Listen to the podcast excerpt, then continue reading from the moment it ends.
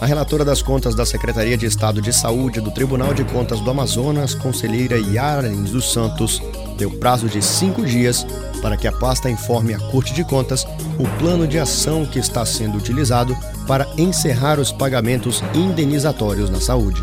A determinação consta em um ofício enviado pela conselheira a Suzan na quinta-feira, 19 de agosto, endereçado ao titular da pasta, Anoar Abdul Samad. No ofício, a conselheira solicitou ainda que a SES encaminhe ao TCE a lista com todos os processos já finalizados e os que ainda tramitam na secretaria com o nome do beneficiário, valor e o serviço prestado. A não obediência à determinação acarreta em multa e demais providências cabíveis.